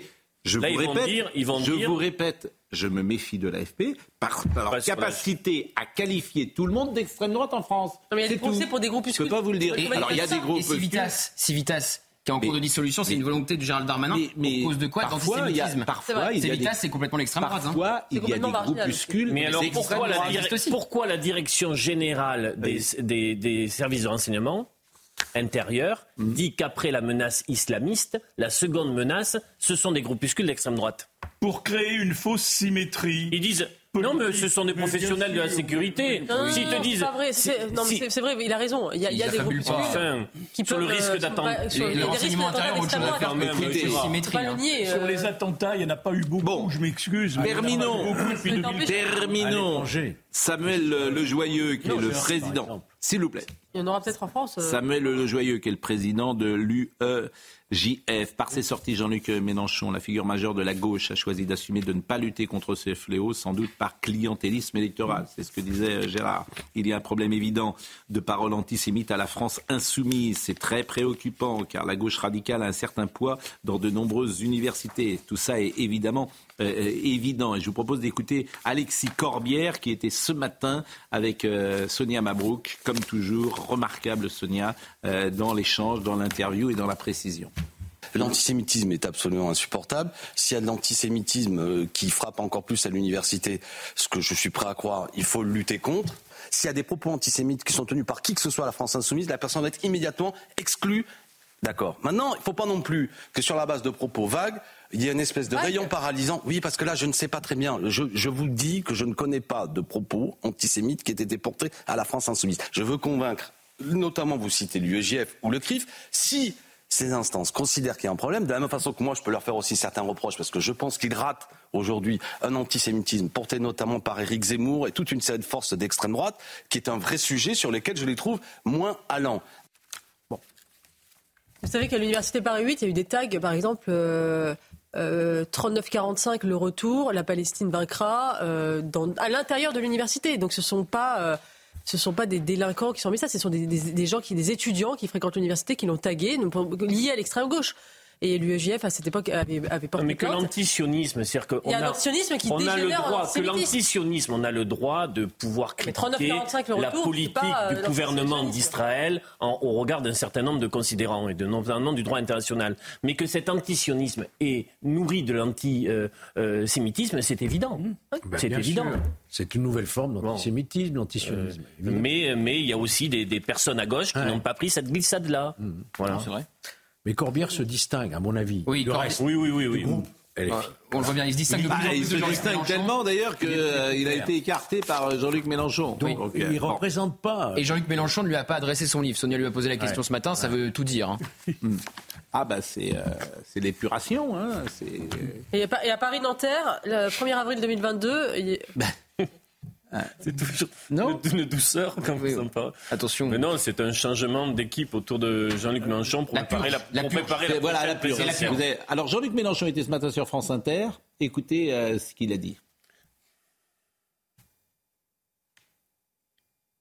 L'explosion du nombre des êtres humains nous demande de nous adapter à notre nombre et pas de, se, de continuer avec le cycle qui est typique du capitalisme, c'est-à-dire accumuler pour produire, produire pour accumuler, etc. Il vous faut une seconde pour produire un sac en plastique, il vous faut quatre siècles pour le dissoudre. Nous produisons alors même que nous n'avons pas besoin. Prenons un exemple, vos habits, ce dont vous êtes vêtus à cet instant. Figurez-vous que l'industrie du vêtement produit 30% de vêtements qui ne sont jamais utilisés. Ou bien nous acceptons, trouve que c'est un suicide joyeux, hein, le capitalisme, ou bien on change le modèle de civilisation. Bon, en fait, le capitalisme l'ennuie. Bon. Il a raison là-dessus, moi, je trouve. Oui, bah, il a raison. On a bien vu au XXe siècle, les autres euh, essaient de. Oui, donc c'est la fin de l'histoire. C'est-à-dire le, domaine aujourd'hui. Non, mais c'est là, en termes d'imaginaire politique, parce hmm. qu'il y a eu des échecs par le passé et ô combien. Mais euh, ça, nous, ça, nous oblige. Le communisme, c'est 100% d'échecs. Non, ça nous, ça nous, non, mais ça nous. millions de personnes qui ont été tuées en dur. J'entends bien, j'entends bien. Ça marche nulle part. J'entends bien, mais ça, nous oblige quand même à faire un effort pour savoir ce qu'on peut changer, toujours, non? Se préparer au pire. Se préparer au pire. C'est quoi le pire? Le pire, c'est toutes les formes de violence qui peuvent vous arriver alors que vous ne vous y attendez pas ou vous faites un déni, en fait, de, de, ce qui se passe. Et euh, vous, ne, vous, pensez que c'est pour les autres. Et puis, un jour, bah, en fait, euh, c'est pas les autres, c'est vous. Et, euh, et, justement, dans ce livre, on essaie d'apporter, on fait un certain nombre de propositions, de solutions pour se projeter, sous forme, on a fait des récits, où chacun peut se projeter et avoir une réflexion sur ce qui pourrait mettre en place. On essaie, après chaque récit, de, de, se mettre à la portée, parce que bon, moi j'étais GIGN, tout le monde n'est pas GIGN, tout le monde n'a pas cette formation, mm. mais on essaie justement de la rendre accessible à tout à chacun. Parce que tout le monde est concerné aujourd'hui. Vous parlez beaucoup du physique et c'est vrai que quand on est agressé, il faut avoir un physique euh, qui puisse répondre. Donc ça nécessite peut-être d'être assez jeune euh, encore. Quel sport pour se préparer physiquement, écrivez-vous? Dans les sports de combat, il y a deux familles, percussion et préhension. Entendez le fait de donner des coups et de maîtriser un individu au sol. L'idéal étant de réunir ces deux familles par le MMA, Jiu-Jitsu brésilien, la boxe pied-point. Euh, dans le cadre de la légitime défense, si vous faites face à un individu qui veut vous tuer, vous ou autrui, une frappe à la tête avec un outil sera le plus efficace. Quand je lis ça, pardonnez-moi, moi je ne fais pas de jiu-jitsu. Euh, je veux bien donner un coup de pied peut-être, mais j'ai jamais donné de ma vie, je ne sais pas comment le donner. Euh, le MMA, quand je vois ça, ben, je suis étranger. ça s'adresse à un type de, de, de, de personne euh, euh, qui n'est pas tout le monde. Oui, non, mais là, en l'occurrence, là, oui, mais si on, là, on fait, on fait un raccourci. Euh, mais disons que dans, vous, êtes, vous êtes dans la rue, vous, vous, vous, vous êtes, vous êtes témoin d'une femme qui se fait agresser. Bien sûr que face à un homme, elle va pas forcément mettre en place des, une technique de jujitsu brésilien. Enfin, peut-être. Attention, mm. il y en a, il y a des femmes quand même qui, qui pratiquent de plus en plus la self-défense, le Krav Maga. Mais en tant que témoin, et si on, se rallie, si on essaie de, faire corps, d'avoir ce sentiment du collectif, comme on fait au GIGN, où on est un collectif. Hein, pour, Mais vous êtes entraîné. Moi, j'ai peur que dans le cas que vous décrivez, les personnes n'interviennent plus aujourd'hui parce qu'elles ont peur pour elles. Non, vous savez, si elle est toute seule, si elle est toute seule, la, la, personne, elle est contaminée euh, par tellement d'affaires. Elle se dit tiens, la personne a sans doute un couteau, c'est moi qui vais en prendre une. Elle, j'ai peur qu'elle fasse preuve d'une grande lâcheté. J'espère que je ne ferai pas ça, pour tout vous dire. Mais n'ayant jamais été confronté à ça, j'espère que j'aurai la bonne réaction euh, par rapport à l'idée que j'ai de moi-même. Mais j'ai peur euh, peut-être de, euh, de, ne pas avoir la bonne. Justement, ce livre fait un bilan fait un bilan sur, il y a une évaluation, on l'appelle comme ça, une évaluation physique, hmm. une évaluation mentale et une évaluation technique. En fait, on essaie de monter le niveau, de faire des propositions pour monter le niveau aussi bien physique, mentale, dans la gestion de stress et technique, en proposant un certain nombre de choses. Vous savez, les gens sont très attentistes. Ils attendent tous de la police, de la justice, du gouvernement qui bah, les prennent en charge et qui prennent leur défense. Mmh. Mais on a une police qui est quand même euh, surchargée, qui, quand vous faites le 17, vous n'êtes pas... Euh, quand il y a un attentat, vous n'allez pas être sauvé dans les 20 minutes. Et parfois, parce qu'on l'a observé, moi j'ai eu euh, des retours de caméras sur des théâtres d'attentats. Et alors, ça fait mal de voir que les gens, en fait, euh, bah, se, font, se font tuer euh, comme des moutons et, n'agissent pas. Et on se dit, si j'étais à la place, alors je n'y suis pas, attention, hein, mais avec mes capacités, qu'est-ce que je mettrais en place? Qu'est-ce que je pourrais organiser Il y a qu'une chose, euh, et j'imagine tout le monde pense à la même chose en, en nous écoutant. Armé. Mais voilà, c'est la seule réponse. Aujourd'hui, c'est possible. Non, mais la seule réponse, et, peut-être qu'un jour certains euh, peut-être le sont déjà, pour des gens qui ne sont pas surentraînés, bien évidemment, qui n'ont pas une capacité de réaction comme vous, la seule réponse possible, c'est de dire bah, je vais être armé. Alors, je, vais me balader toute la journée. On bascule dans quoi là? Alors je suis pas d'accord. Non mais policiers. Alors je suis pas. Je, je, vous dis pas que c'est ce que je fais, loin de là. Je, je vous dis que les gens qui nous écoutent. Après cette discussion, ils se disent mais ah, si, vous facilitez l'octroi d'arbres gentils, euh, mais parfois il y a les pour les méchants. Hein. Vous savez, l'arme, ça peut être aussi une bombe lacrymo, hein. Exactement. Ça peut être simplement ça, une bombe de défense. Hein. Non, mais souvent, les gens pensent euh, je, je, vais posséder une arme et je vais être en mesure de me défendre. Attention, non, c'est pas ça. Avoir une arme, c'est déjà être en mesure de ne pas se la faire voler. Donc, c'est être en mesure de la protéger, de la garder sur soi savoir s'en servir. Alors c'est une technique, c'est une technique qui s'apprend, c'est long. Et puis euh, c'est aussi un mental une détermination, une volonté. Et ça, tout le monde ne l'a pas. Donc je ne préconise pas, hmm. pour moi, par contre, en l'occurrence, qu'il y ait des anciens militaires, des anciens forces spéciales, une fois qu'ils quittent, qui soient équipés pour justement avoir une force de, de, de, de frappe. Prévu maintenant. Depuis, 2000, depuis 2017, c'est prévu. Il vous appartient donc de vous informer et de vous préparer en confectionnant un kit d'urgence conformément aux directives données par les sites gouvernementaux. Ce kit doit comprendre de l'eau en quantité suffisante. Ça, c'est se préparer euh, en tant que citoyen euh, avec un kit de survivalisme. Hein, c'est ce que vous euh, il y a une attaque chimique nucléaire. Ce kit doit comprendre de l'eau en quantité suffisante, de la nourriture, une lampe et des piles, un couteau au minimum, un outil multifonction, une trousse de premier secours, des bougies, de l'argent, vos clés de domicile et de voiture, ainsi que vos papiers et votre carte de crédit. Ajoutez un plan cartographique de la région, un sifflet afin de vous signaler des sacs poubelles, des lingettes pour votre toilette, un sac de couchage. N'oubliez pas votre téléphone portable ainsi que le cap permettant sa mise en charge. Ça, vous dites, tout le monde doit être aujourd'hui euh, prêt à ça, avec une sorte de kit de survie. C'est-à-dire que le matin, on part, hop, non, c'est pas, c'est pas. Ah, c'est ça. Non, mais je veux pas, je veux pas que les, les gens croient que c'est se mettre dans un état parano. C'est juste être vigilant. On est tous témoins. On fait tous un déni en disant que ça va, ça va arriver. Ça, ça n'arrive qu'aux autres. On compte sur tout le monde, sur les et tout le monde en fait s'attend. Donc vous, vous l'avez ce kit de survie? Ah ben moi, je, moi, je suis toujours un peu équipé. Et euh, euh sur vous avez quoi, de, par exemple? De guerre euh, nucléaire. De... Là, s'il y a une guerre nucléaire. Non, bah, attendez, une guerre. Ben, justement, justement. Il y a une guerre, il y a une attaque là dans l'heure. Justement, s'il y a, est-ce que vous connaissez le, le la, la sirène qui nous dit qu'on a une attaque, par exemple, drone gaz sarin. Drone comment? Un drone qui passe et qui diffuse du gaz sarin. Une chance sur un million que ça arrive dans votre vie. Hein. Ah, bon, et alors, non, je connais pas la sirène. J'aimerais bien. J'aimerais bien. alors, vous, vous connaissez évidemment la sirène. Bah oui, par exemple, mais là, par exemple, là, vous avez quoi sur vous? Non, bah, je veux pas. Non, mais moi, j'avais que les petits gâteaux de la boulangerie Non, mais je. Moi, j'ai un masque. En kit de survie. Non. J'ai peur de ne pas être assez armé. Non, vous partez dans des extrêmes. Non, vous partez dans des extrêmes. C'est pas. Non, c'est pas ce qu'on veut dire en fait. On n'est pas dans les extrêmes. On essaie vraiment d'adapter et c'est tout à chacun de voir ce qu'il est en mesure de faire. Vous savez, je pense qu'on a tous une utilité. J'avais fait un exercice, c'était à Genève, où j'expliquais, c'était des gens qui pratiquaient du Krav Maga. Ils étaient 150. Moi, je suis invité, voilà, mais j'ai pas forcément de cours à donner spécifiques. À un moment donné, je lui ai dit, écoutez, est-ce que je peux faire une démonstration? J'ai vu les caméras qu'il y avait dans l'hypercachère. J'ai vu les opportunités, et attention, je maîtrise, je, je, je prends la mesure de ce que je dis, il y a des opportunités. Mais quand on prend une, une, initiative individuelle, elle peut être malheureuse. Ah, Olivier Cacher, il y en a un qui est mort. Voilà. Il a voulu prendre la Kalachnikov de. Qui était enrayé et il s'est fait tuer. Il a, il a, voulu prendre un acte de courage. Dire, c'est un héros, ce type. Ce que j'ai fait, j'ai pris cinq personnes dans le public. J'ai dit voilà, vous êtes cinq otages. J'ai pris un preneur d'otages. C'était pas moi. Hein. Je lui ai donné un pistolet automatique en plastique. Je lui ai dit tu vas faire exactement comme Koulibaly a fait à l'hypercachère. Tu vas te balader au milieu des, des, des cinq et les cinq, débrouillez-vous. La police va arriver dans trois heures. Il se peut que vous fassiez bouclier humain. Vous risquez d'être tué. Foutu pour foutu. Vous, vous le sentez. Faites quelque chose. Il y en a un qui a ceinturé le terroriste. Le terroriste s'est penché. Il a tiré. Il l'a tué. Les autres étaient en sidération. Et il a simulé la mise à mort. Cinq morts.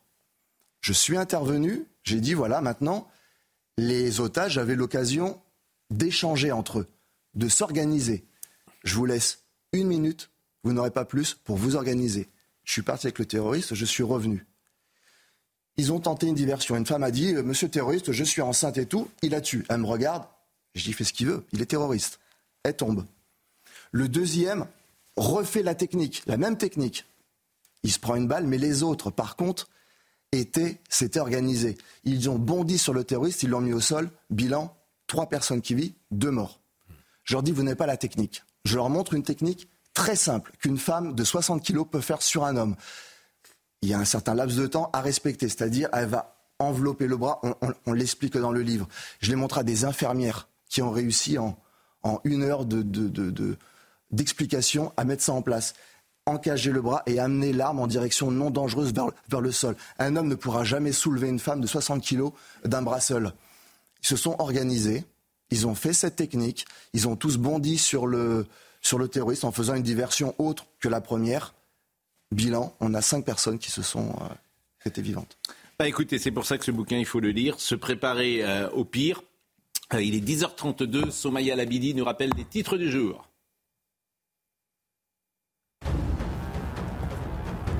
L'Azerbaïdjan vient de placer l'ancien dirigeant du Haut-Karabakh en détention provisoire. Euh, de son côté, l'Arménie appelle la communauté internationale à agir face au, je cite, nettoyage ethnique qui sévit dans la région. Euh, d'ailleurs, une région qui n'existera plus à partir du 1er janvier 2024 et qui s'est vidée de plus de la moitié de sa population officielle. 100 euros de plus par mois pour les opérateurs du SAMU, une annonce faite ce matin par Aurélien Rousseau chez nos confrères de France Info. Il s'agit d'une hausse de leurs primes spécifiques liées à leur fonction de régulation médicale, précise le ministre de la Santé. Euh, le ministre qui d'ailleurs va rencontrer dans la journée à Créteil des assistants en grève depuis le mois de juillet. Et puis, fonte record des glaciers en Suisse, des glaciers qui ont perdu 10% de leur volume en l'espace de deux ans. La conclusion de l'Académie suisse des sciences naturelles est sans appel. Les glaciers suisses fondent de plus en plus vite. Deux infos pour terminer. Catherine Lachins, qui était une comédienne, est décédée euh, et vous devez connaître son visage et sa voix, qui était tout à fait extraordinaire. Elle était Madame Langlois dans euh, Flic ou Voyou. Une bière fraîche, Madame Langlois. Le client a toujours raison. Donc elle est euh, partie et euh, vraiment euh, c'est elle, voilà, Catherine Lachins, qui avait été dans les années 80, qui avait eu plusieurs rôles. Et puis aujourd'hui, c'est un anniversaire. Qui, alors on ne dit pas son âge a priori, mais c'est qui célèbre aujourd'hui son anniversaire? Brigitte Bardot. Brigitte Bardot, exactement. Donc Brigitte Bardot, euh, qui euh, est euh, qui est toujours effectivement libre en, Harley Davidson et elle fait partie bah, du patrimoine, bien sûr. Vous avez dit matrimoine Patri Oui, patrimoine. Non mais vous, vous avez connu évidemment la, période Brigitte Bardot. On a du mal à imaginer l'influence. Il n'y a pas une femme qui a euh, aujourd'hui sur la société française l'influence qu'avait Brigitte Bardot au point où toutes les filles se coiffaient comme Brigitte Bardot. Toutes les, les bébés s'appelaient parfois Brigitte en hommage à Brigitte Bardot et portaient des robes Vichy, des jupes et tout ça. C'était euh, le temps des stars. Il n'y a plus de stars aujourd'hui. Donc, euh, c'était notre Marilyn Monroe. Voilà, merci euh, beaucoup, euh, monsieur. Euh, alors je dis Philippe, Philippe B. Aton. Aton. Allez, Aton et Riva. Donc se préparer au pire, c'est chez Albin Michel. C'est vraiment. alors, oui, ça peut être un peu anxiogène, disons-le, mais chacun doit se sentir concerné, je pense. Exactement. Et, c'est un livre vraiment très intéressant à, lire. Et je vous le recommande. Euh, je ça au cours d'empathie. C'est dedans le cours d'empathie. Hein euh, il faut reconnecter un peu les gens un petit peu entre eux et lever le nez du portable surtout et d'observer son environnement, ce sera, sera bien. Merci à Audrey Missiraka qui était à la réalisation, à Dominique Raymond qui était à la vision, à Guillaume qui était au son, merci à Marine Lançon, à Tangret de Guillotel et donc à, au nouveau venu dans notre petite équipe Benoît Bouteille qui a un avantage avec Brigitte Bardot, c'est qu'il a les mêmes initiales, bébé, c'est notre bébé à nous. Toutes les émissions sont à retrouver sur cnews.fr. Jean-Marc Morandini dans une seconde.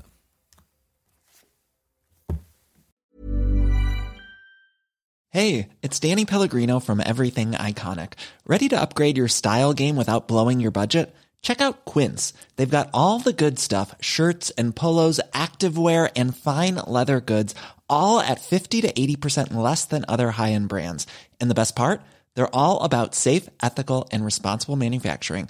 Get that luxury vibe without the luxury price tag. Hit up quince.com slash upgrade for free shipping and 365 day returns on your next order. That's quince.com slash upgrade. Ever catch yourself eating the same flavorless dinner three days in a row? Dreaming of something better? Well, HelloFresh is your guilt-free dream come true, baby. It's me, Kiki Palmer.